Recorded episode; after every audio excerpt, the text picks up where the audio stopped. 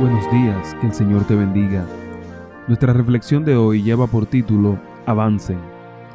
Deuteronomio 2.3 dice, Bastante habéis rodeado este monte, volveos al norte. Trabajen. Esta es la palabra de Dios para ustedes. No pueden ver el fin desde el principio, y sin embargo, oren, crean y avancen.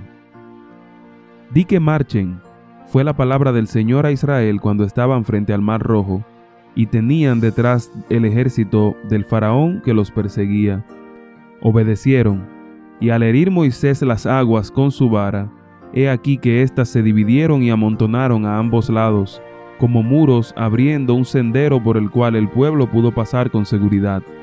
Con fe y confianza avancemos en el cumplimiento de la palabra que el Señor nos ha dado, con la seguridad de que Él será nuestro ayudador y protector. Avancen, no con autosuficiencia y orgullo, sino llenos de fe, esperanza y valor. Los ángeles de Dios están protegiendo a los fieles. Si guardan el camino del Señor, recibirán toda la ayuda necesaria.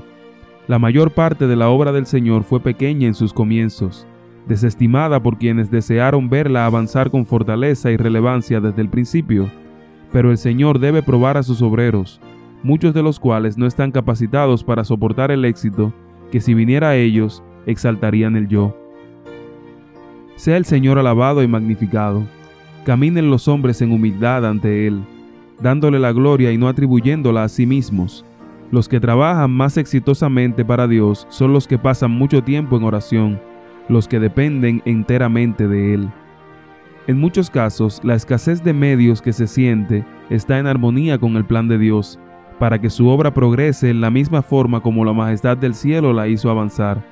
Debe manifestarse siempre la economía, la abnegación y el espíritu de sacrificio. Hasta el fin del tiempo, la iglesia tendrá que luchar con dificultades a fin de que la obra de Dios pueda mantenerse pura y limpia, libre de la mancha del fraude o de la intriga. Crean en Dios y caminen en su consejo. Puede ser que deban luchar con dificultades y que entonces el Señor revele su poder y sabiduría en respuesta a la oración humilde.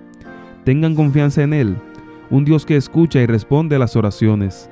Acérquense a Él y Él se acercará a ustedes. Se les revelará como un Dios que puede ayudar en toda emergencia. El ministerio de la palabra no descansa solamente sobre los que predican la palabra, sino sobre todo el que la ley le escucha. Los corazones de los componentes del pueblo de Dios pueden estar tan llenos del amor de Cristo que sus palabras de gratitud y alabanza entibien otros corazones que están en necesidad de ayuda. Este es un servicio que todos pueden realizar y que el Señor acepta como si le fuera ofrecido a Él mismo. Hace eficaz al obrero ferviente, impartiéndole la gracia que reconcilia al hombre con Dios. Que el Señor te bendiga y que hoy tú puedas identificar los dones que Dios te ha dado para que los pongas en uso para su honra y su gloria.